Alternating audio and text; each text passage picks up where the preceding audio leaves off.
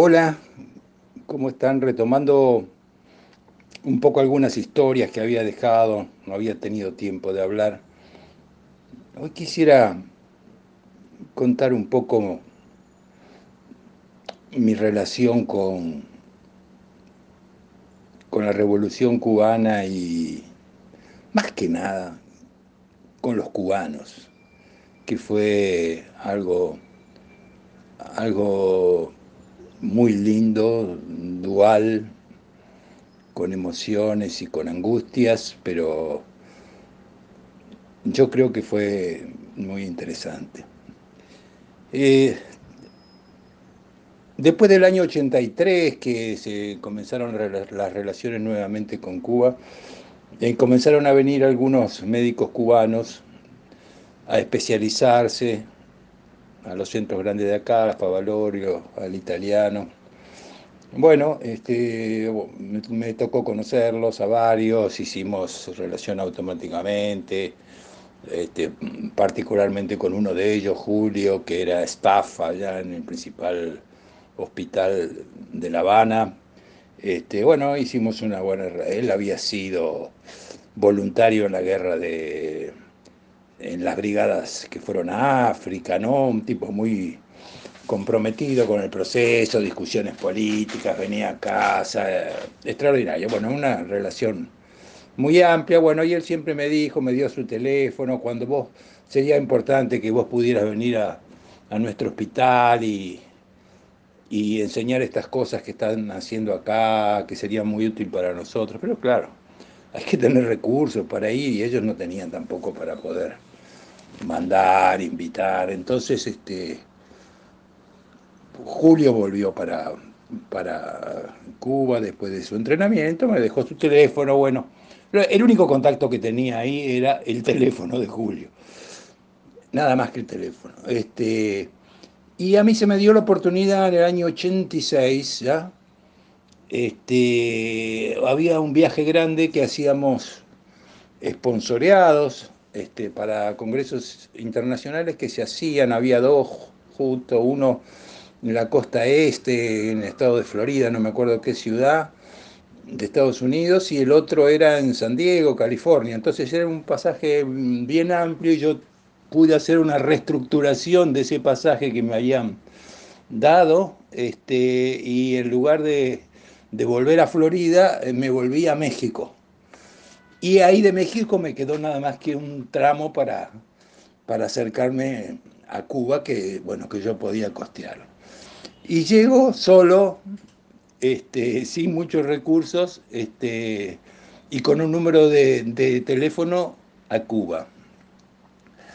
Y me acordaba de la anécdota de cuando se hizo la, que le pasó al gordo Cook, ¿no? Cuando fue una, por primera vez a Cuba a una reunión de la OLA, creo que se llamaba, una organización latinoamericana que estaban intentando armar en esos años 60, y, y eh, el bebé era, era peleador y todo. Bueno, cuando llegó no lo dejaban entrar, y estaba en una plena discusión con la, con la gente de ahí, de la aduana, de y no lo dejaban entrar, no lo dejaban entrar hasta que de golpe lo agarra del hombro un barbudo y le dice, vos sos Cook, lo que pasa es que todavía no te conocen, gordo, por acá, vení, vení que yo te llevo. ¿Quién era? El Che, que lo había ido a buscar porque no lo dejaban entrar al gordo Cook. Bueno, yo cuando llegué ahí, nada, una emoción cuando desde el aire veía eh, eh, tierra firme de Cuba, eh, con lo que había representado en la juventud, primer territorio libre de América, y desde el avión iba viendo que estaba sobre ese, sobre ese territorio. Para mí fue muy emocionante. El asunto que llegué al aeropuerto, bueno, con la, solo estaba yo, este, y bueno, cuando me toca hacer los trámites para poder ingresar, este, bueno, había una serie de normas que eran este, medio imposibles, ¿no? Pues había que, por lo menos para la gente que no tenía muchos recursos, como era el caso mío, había que prepagar este, una semana de hotel en efectivo para poder ingresar. Y había hasta algunos mochileros que había por ahí queriendo entrar. Bueno, no entraban en una mierda, ¿viste? Y yo discutía, porque yo había visto más o menos un hotel sencillo para poder estar y qué sé yo, que pudiera costearme. No, bueno, no, no estaba ahí. Eh, había un listado de cinco hoteles, desde el más caro, qué sé yo, hasta el más barato de todo. Bueno, el más barato fue el que tuve que tomar este, y pagar los siete días adelantado para poder entrar. Cuando fui, era un, yo no sé si llamarlo hotel, era como un lugar donde iban los estudiantes africanos que este, estaban estudiando en Cuba, africanos la mayoría y asiáticos también. Pero era, no sé, como una cosa estudiantil. A mí me tocaba la habitación, estaba eh, con dos estudiantes mujeres etíopes este, que, los tres teníamos que pasar de costado para entrar en la habitación. Era un lugar, no había eh, dónde comer, estaba alejado ahí en La Habana, la verdad que me sentía medio desamparado. Este, era de día, hacía que no lo podía contactar a Julio, Julio estaba trabajando. Así que bueno, a la noche lo logro contactar por teléfono a Julio y me dice, ¿dónde estás? En tal en tal lugar. No, no, no, no. Ah, prepará la valija, yo este, voy a buscar y venís a casa. Bueno, así hizo. El rato apareció y fui a pasar esa noche a la casa de, del compañero Julio. Y mañana nos vamos al hospital y te presento a todo el mundo. Bueno, listo, pasamos noche ahí, fui al hospital Almejeiras, el hospital eh, creado por Fidel, este, impresionante, ¿no? Este, bueno, y ahí me presenta toda la gente y bueno, conozco a, mi par allí, que era un fisiólogo este, que Fidel lo había sacado de la universidad porque se necesitaban desarrollar las tecnologías, a lo que yo me dedicaba, y era un tema muy complejo y dijo, no, yo quiero estar en la universidad, sí, pero Cuba te necesita para, en este otro lugar. Así que lo sacaron de ahí y pasó a la faz clínica y era un genio, matemático también, este, fisiólogo, eh, bien afro, este, de una calidad humana impresionante. Nada, conectamos en 10 minutos, creo que ya este, lo que hablamos este, parecía que nos conocíamos de toda la vida. Bueno, y empezamos a trabajar juntos. Y el asunto es que yo había llevado a propósito, por lo que había hablado con Julio antes, algunos desarrollos técnicos que habíamos hecho acá,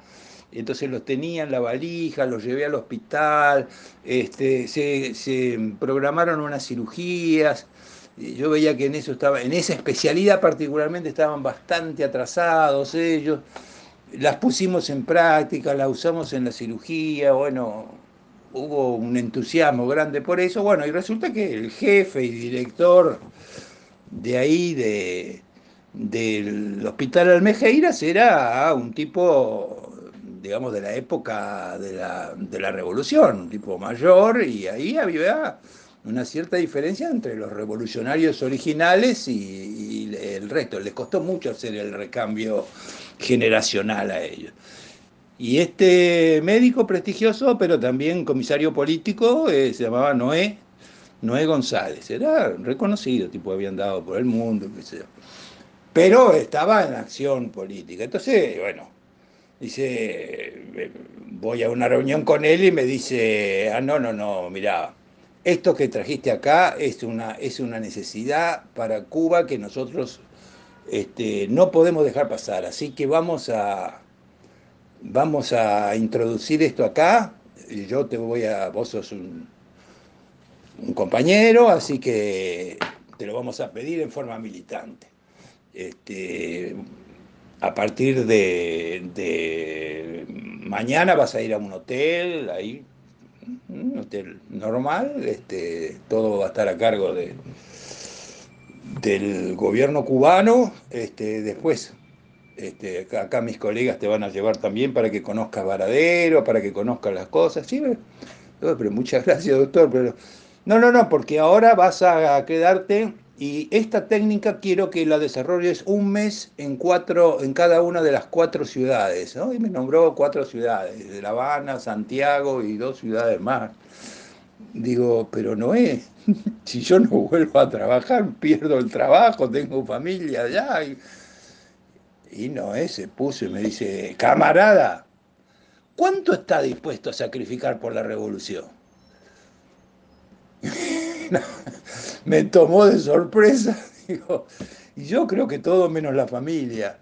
Si yo no vuelvo, mi familia no come. Este, así que, bueno, se enojó, ¿no? Eh? Se enojó. Eh, le ofrecí una solución alternativa, que yo prolongara una semana más mi viaje y, entrenar a full ahí a los que estaban en La Habana para que pudieran ellos llevarlo a las otras ciudades. Bueno, no, eh, me mantuve muy firme con eso, yo no podía dejar el trabajo Aquí este, yo vivía en un país capitalista que si vos no estás, y bueno, estará otro y vos te quedás eh, sin trabajar, por lo tanto sin comer, ¿no? Así que bueno, fue muy, eh, muy duro eso, pero bueno, los cubanos, fantástico, este, hice eso, bueno, tuve, para cambiar el pasaje fue una odisea, porque toda, en esa época todavía estaban ahí los rusos, los rusos manejaban toda la parte de las líneas aéreas, bueno, son, eran unos burócratas, este, me la hicieron bien difícil.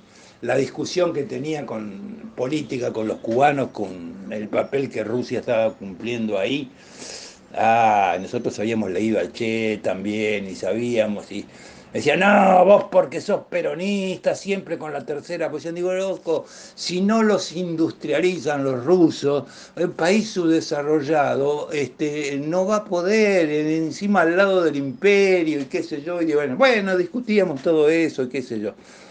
Bueno, y la situación era que uno estaba en la ciudad de La Habana, una ciudad maravillosa, hermosa, histórica, todo lo que, lo que quieras, pero parecía que vivía 20 años atrás en muchas cosas. Una las primeras tardes de julio este, tenía un auto, un viejo, un viejo Lada ruso, pero viejo, viejo. Dice, vamos que te quiero mostrar las playas que están acá cerca de La Habana. Eran, no sé, un viaje de, de 30, 30 minutos.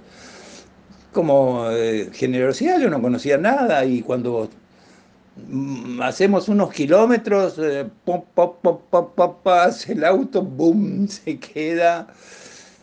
Y la frustración de Julio, porque yo me imagino, a ver, la parte también humana de ellos, ellos querían retribuir a alguien que les venía a ayudar. Entonces, vení que te llevo a conocer acá la, este, la playa que está acá nomás, que tenemos, qué sé yo, las cosas. Y, hace dos kilómetros y el auto se le queda en el costado del camino. Y el gesto, el gesto de Julio fue darle una patada al auto porque se sintió impotente ante las cosas. Pero bueno, no había, no había medios de transporte.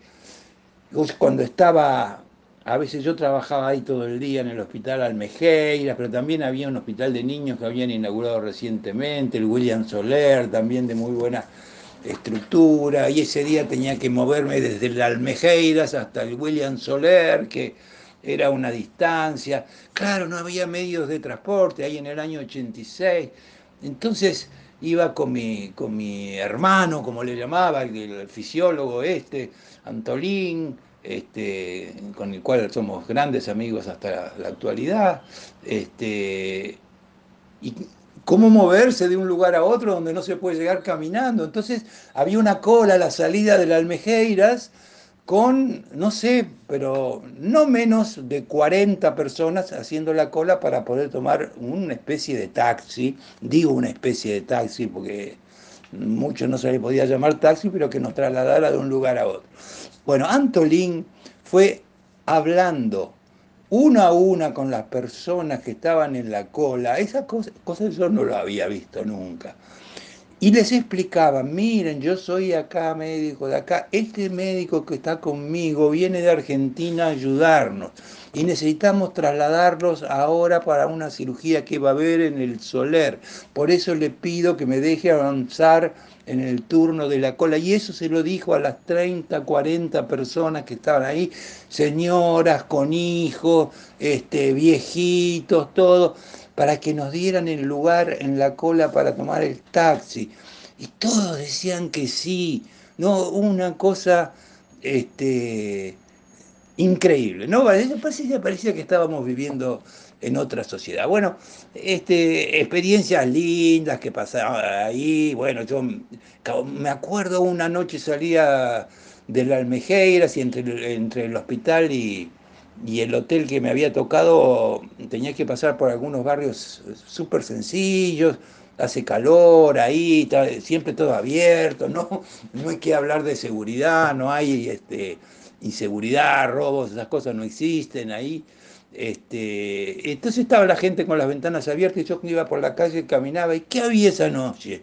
Esa noche estaba dando un discurso Fidel y ah, era increíble porque no había casa que no pasara al lado que estaban toda la familia prendida del televisor. Era una cosa increíble, ¿no? Este, peronismo al palo. Eh, me impresionó mucho. Después lindo pasear por las, por las plazas, hacer la cola para tomarse un helado en Copelia, es un helado rico, todo había que hacer cola, todo era difícil. Este, como digo, los medios de transporte, el acceso a muchas cosas, uno se daba cuenta, la instrucción de la gente, el grado de instrucción era enorme, pero claro, ¿de qué trabajaban muchos? Y, eh, este, el problema de qué, cómo haces con el país subdesarrollado, ¿no? Y, y bueno, entonces vos veías que en los hoteles, en los bares, digamos, este, tenía repartido a la gente. Este, ¿Me puede dar una, una gaseosa? Tenían un, nombre las gaseosas allá. Este, no, yo estoy encargado de la parte de, mm, los guisos. Ah, bueno, bueno. ¿Y quién se encarga de la No, no, no, la otra persona que te van. Y así había no sé cuántos en la barra para todos, este, cada uno cumplía su función. Lo mismo pasaba en los hospitales también. Eh, yo sé que es muy difícil organizar eso. Me olvidé de decir la frase que me dijeron cuando yo protesté en la aduana, porque, miren, yo vengo a ayudar acá, vengo en contacto, voy a ir al hospital a la mejor, todo eso no me dieron ni cinco de pelote. Cuando yo protestaba, este, me dice eh, una funcionaria de ahí de la, de la aduana, usted, estamos en Cuba, usted tiene que darse cuenta, acá vivimos por tres cosas este, el, azúcar, la caña de azúcar, el tabaco y el turismo. Si no tenemos esas tres cosas, no podemos seguir viviendo. Así que esto es parte de la política de, turismo y lo tiene que aceptar. Es la única forma que tenemos de poder sobrevivir. Y bueno, eso fue y bueno, pasamos, pude hacer todo eso, hice un montón de amigos, este, trabajé mucho, este, eh, quedamos con una relación muy abierta, pude recorrer ahí los lugares históricos, como ellos habían prometido, a pesar que yo no me quedaba al tiempo que ellos pedían, me llevaron con la familia de uno de los médicos de ahí a pasar el día a Varadero, era todo un mundo diferente, hasta el tipo que te hacía la infracción de, tránsito era distinto a lo que estábamos acostumbrados. Eh, se notaba que había además de un convencimiento, una cierta disciplina implícita, implícita que hacía que la gente hiciera lo que tenía que hacer, ¿no? No era que se veía una cosa represiva, pero sí sí que había como una cierta vigilancia, eso, eso sí se puede decir. Y en esa época, en el año 86, que era lo que había aparecido, porque tenían que sobrevivir de alguna forma, ¿no? Y los rusos, por supuesto, y no industrializaron para nada, ahí no, no, no, hicieron lo que querían hacer los rusos, como siempre. Este, eh, no, y entonces, este, había este, distintas formas este, que ellos intentaban hacer para poder obtener recursos. Lo que surgió en esa época fue poner grandes tiendas con productos importados para fomentar el turismo. En esas tiendas se vendían, qué sé yo, productos internacionales que ellos conseguían de los países que no los, no los tenían bloqueados, pero era para que compraran solo los extranjeros. Ningún cubano podía tener acceso a esas tiendas. Entonces cuando uno iba caminando por el malecón o por la Habana Vieja y qué sé yo, eh, enseguida notaban que no era de ahí y bueno, se me acercaban, ¿quiénes? Los jóvenes, jóvenes, muy jóvenes, que de alguna forma habían conseguido sus recursos. ¿Y qué era lo que querían? Todos, que entrara a comprarle unos jeans, unos vaqueros de jeans que no había y estaban en esas tiendas. Era como que le ponían en esas tiendas los, a los cubanos jóvenes, le ponían ahí este, como la comida detrás del espejo, ¿no? Porque para ellos lo que podía representar, y eso generó muchas dificultades. Después con el paso del tiempo, con la instalación de las cadenas de hoteles españolas, especialmente que se aumentó muchísimo el turismo y eso ayudó bastante, también había una relación muy distinta entre el tipo que tenía por su trabajo algún acceso al turismo y aquel que no lo tenía. El que no lo tenía ¿Por qué? Porque lo que ganaban este, eh, los salarios eran irrisorios y no convertibles, así que no tenían acceso para poder comprar casi ninguna cosa. Sí tenían todas las necesidades básicas satisfechas. A ninguno le faltaba comida y a ninguno le faltaba casa.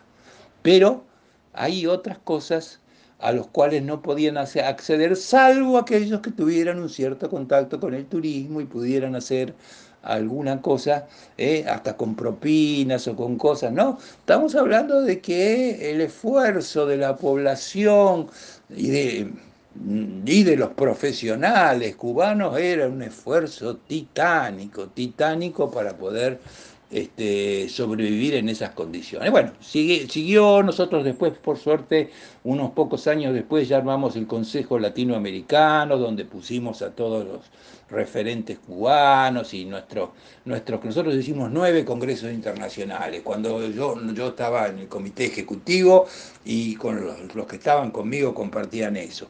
Al próximo Congreso Latinoamericano no se le, no se, eh, eh, no se le paga ni pasaje ni hotel a nadie, a ningún speaker, ni siquiera a nosotros mismos. Nuestro compromiso es que con la plata que se tenga del Congreso se les pague a los cubanos para que puedan asistir al Congreso. Y eso lo cumplimos durante los nueve congresos, durante los ocho primeros. Y fíjese cuán seria sería la situación que en el octavo congreso, que fue en en la isla Margarita, en Venezuela. A mí me costó mucho trabajo porque justo la que estaba al frente venezolana no era del palo, era antichavista. Bueno, yo la obligué a que este, consiguiera que estuvieran los médicos cubanos, pero bueno, uno no puede estar en todo, además cuando lo organiza el otro país. Y, y bueno, estábamos en el día final del Congreso y de golpe este, les habían dado el hotel y todo, habían llegado, hasta nos encontramos en el avión que venía desde, México. Bueno, el último día desaparecieron todos los cubanos. ¿Qué? ¿Dónde están? ¿Dónde están? Y se hacían los tontos, los, estos venezolanos reaccionarios se hacían los tontos. Le habían pagado un día menos de hotel. Y entonces se tuvieron que rajar de la isla Margarita, que era un hotel más o menos caro, que estaba en, un lugar turístico, y se tuvieron que rajar para Caracas y se fueron a pasar la noche al aeropuerto. Y yo cuando voy al día siguiente al aeropuerto, porque había terminado el Congreso, después del último día de la fiesta de clausura, ningún cubano había podido estar ahí, me los encuentro ahí, que estaban pasando, Dios mío, qué injusto, ¿por qué carajo le tenía que pasar eso a los profesionales cubanos? Y en el, bueno, eso fue en Venezuela, y después el último Congreso fue en Campinas, en, en Brasil, hace cuatro, cinco, cuatro años más o menos. Y ahí también era la norma y yo lo había hablado con el organizador, que era amigo y todo, pero claro, este, siempre había boicot por parte de los sponsors contra cualquier cosa que fuera cubano y en los últimos años se habían intensificado mucho. Entonces este, ya estaba todo listo para viajar, obviamente yo estuve juntando durante tres años la plata para poder pagar mi viaje, porque como me había comprometido, este, yo me iba a correr con mi, con mi gasto, no iba a pedir absolutamente nada. Eh, la plata que se eh, eh, recaudara era para traer a los cubanos. Y cuando llego allá me dice, no, este, Antolini era el director, además en ese, del, del, consejo que me había sucedido a mí, yo lo había puesto ahí. Y una carta de este Antolín que por razones personales a último momento no iba a poder concurrir al Congreso, me dejó helado. Había otros cubanos que habían conseguido entrar a través de, de la Universidad de, de Campina. Pues si vos no mandabas plata para allá, primero la invitación oficial, sin invitación oficial no salía de Cuba. Y si no le mandabas la plata para, para el pasaje y para hotel, por lo menos por el pasaje, hotel podría que estuviera en una casa, pero este, no había forma que salieran los profesionales.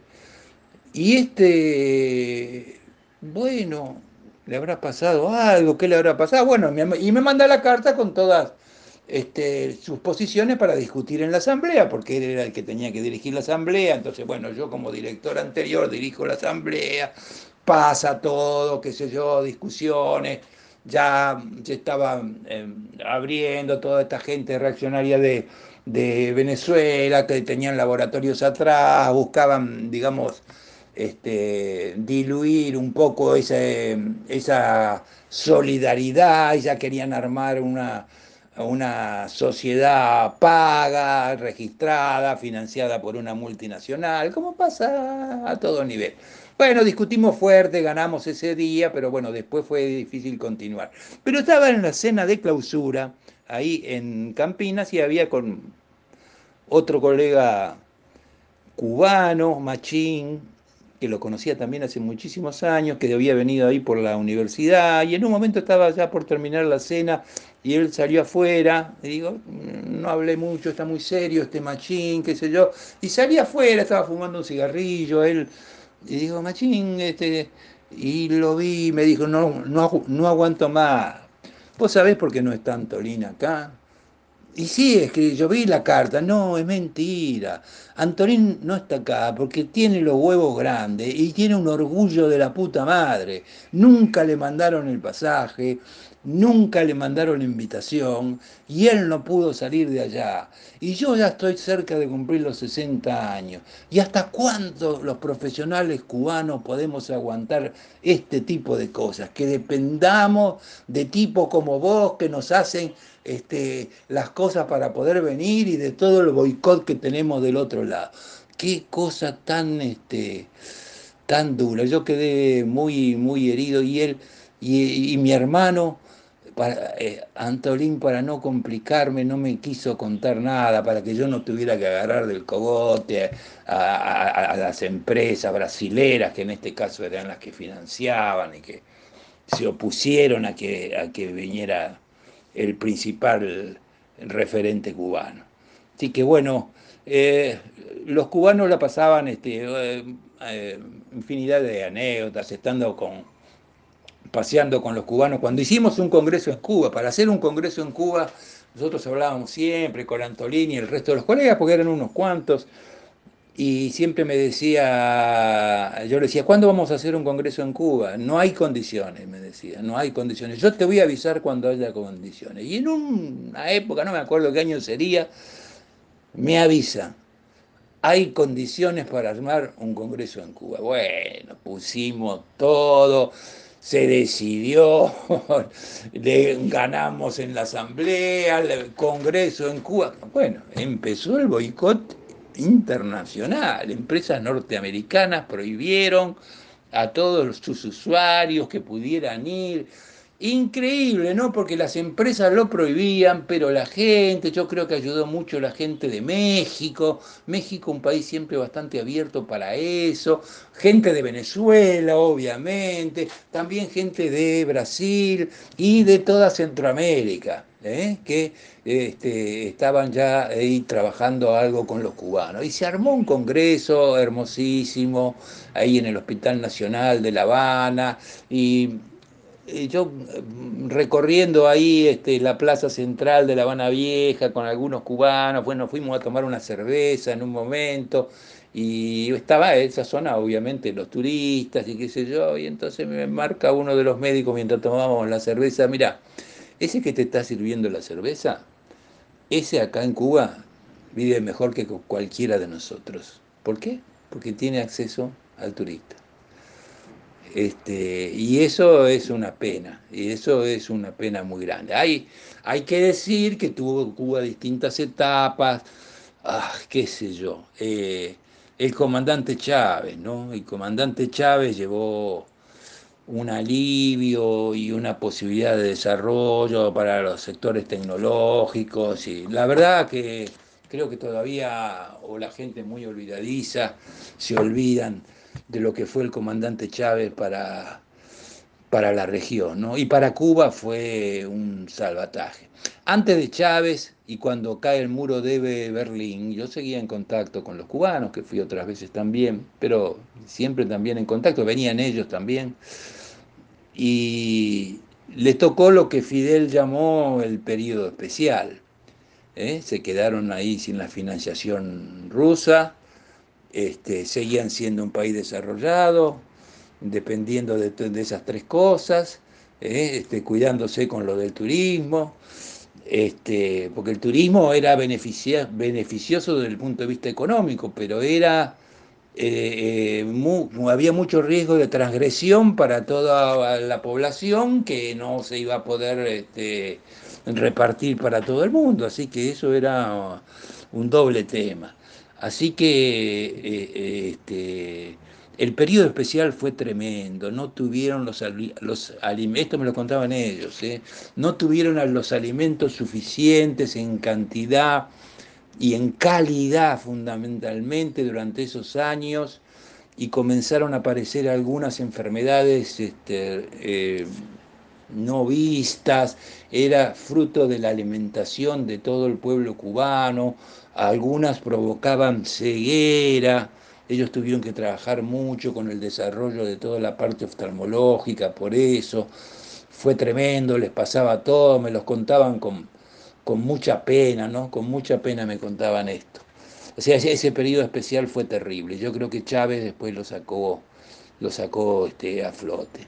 Eh, pero había algunas cosas que un país muy reglado y, eh, por ejemplo, con todo lo que habíamos este, hecho de amistad a nivel humano, en la última noche, este, antes que yo viajara, después de esas dos primeras semanas que había estado allá enseñando, me querían invitar a, tomar un, mojito, una copa en uno de los que se servía eh, o en los hoteles o en los bares o los restaurantes que eran usados por los turistas. Y bueno, fuimos de noche ahí, entramos y resulta que estaba prohibido que cubanos pudieran pagar a un turista ni una copa de mojito. Y este cubano le pedía por favor, que es un eh, amigo, colega que nos ha ayudado, yo quiero tener ese gesto de gentileza. A ver, este, nada, lo terminé pagando yo, pero la frustración del colega por no poder hacer eso, ah, puta, qué grande, hay cosas en la vida que, que, tienen que ver con eso, ¿no? Que tienen que ver con, con poder tener una atención, como esos actos de orgullo, qué sé yo. Bueno, ellos lo tenían, lo tenían bien puesta y sufrían, sufrían muchísimo esas pequeñas cosas que no se podían, que no se podían dar. Así que, ah, bueno, este, ahora hace, bueno, en una época vino mm, nada, las relaciones siempre fue intensa, vino la que era mujer de Antolín en ese momento, era psicóloga, vino por un curso que se hizo acá, pudo extender unos días más, este, eh, justo eran las vacaciones de invierno, yo tenía los hijos pequeños, bueno, agarramos, nos fuimos todos juntos a Mar del Plata y dormía en el pequeño departamento donde estábamos con los hijos chiquitos. este, nada, eh, todo se hacía así en una cosa familiar. Cuando vino este compañero fisiólogo a la Argentina, que también vino por el Congreso, después, bueno, yo le conseguí ahí a la vuelta de donde yo vivía, este, a pedido de él, obviamente, que se quería quedar más tiempo acá, le pagué un mes de hotel en un hotel que era una habitación que, bueno, nada, él obviamente no quería que yo gastara dinero en, poder sostenerlo, pero bueno, no tenía la comodidad ni siquiera para, poder este, alojarlo en mi departamento, así que estuve en un hotel que está ahí en Salguero y Díaz Vélez, como un mes entero, y viniendo todos los días al hospital, se llevó un montón de cosas para allá para La Habana, siempre hubo una relación este, hermosa y la seguimos teniendo. Y hace como unos tres meses, en plena pandemia, me llamó, me hizo una llamada de WhatsApp, le pregunté cómo andaban, dice, vos viste bien, qué bien que estamos controlando esto, yo eh, quiero, viste, él tenía una nueva pareja, María, que eh, también una enfermera destacada, este, ya grande, de, de, edad, no sé bien cuánto, pero más o menos parecido a mí. Este, y me dice, necesito que te, que te vengas para, venite para La Habana, venite para La Habana, venite en, en casa, te estamos esperando con María, este, venite, trae a tu señora, vénganse, vénganse, pero fíjate, conseguiste un vuelo lo más barato que puedas y venite, venite. Ay, ese es un doble mensaje, es un mensaje de cariño, de amor, de ganas de verlos, pero también es un mensaje de que puede estar necesitando ayuda.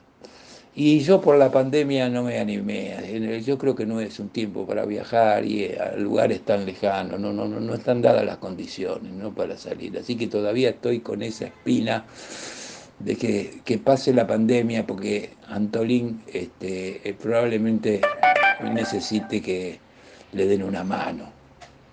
Y bueno, pero sí me contó de que había cambiado mucho la agricultura, que la agricultura ahora se, estaban autoabasteciendo, estos fueron cambios que se hicieron, ayudó a Argentina también con Néstor ahí, este, Chávez fue fundamental, todo eh, el ALBA, este, en ese aspecto había mejorado, bueno, ahora dependían del turismo, que lógicamente se había parado por la pandemia, pero ellos decían que los chinos ya estaban empezando a ir y esperaban que se arreglaran las cosas en Rusia para que empezaran a ir los rusos también, y después los ingleses, ellos calculaban, no sé por qué, será que a los ingleses les gusta mucho ir para allá.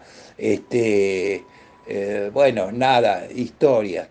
La revolución que nos formó a todos, este, lo más hermoso, lo que es la salud, la mortalidad infantil más baja del mundo, este, logros increíbles en distintas especialidades, pero claro, los profesionales cubanos teniendo la única forma de hacer alguna pequeña diferencia saliendo al exterior, entonces buscando invitaciones del exterior y no ninguna posibilidad de, de desarrollo.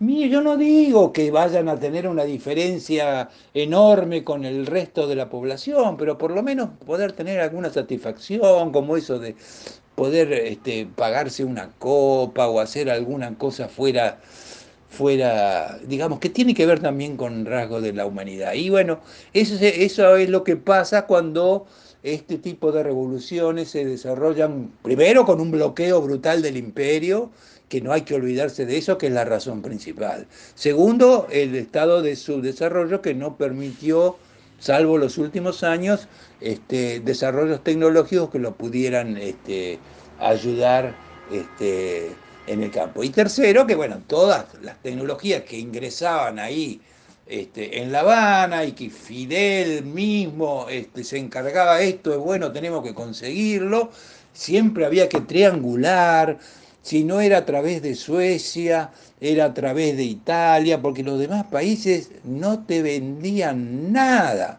Entonces te dejaban desabastecido con los insumos y con las cosas. Que, no sé, Cuba me da para hablar todo el día. Yo creo que lo voy a dejar acá. Un amor querido y un abrazo solidario para todos los, para todos los cubanos.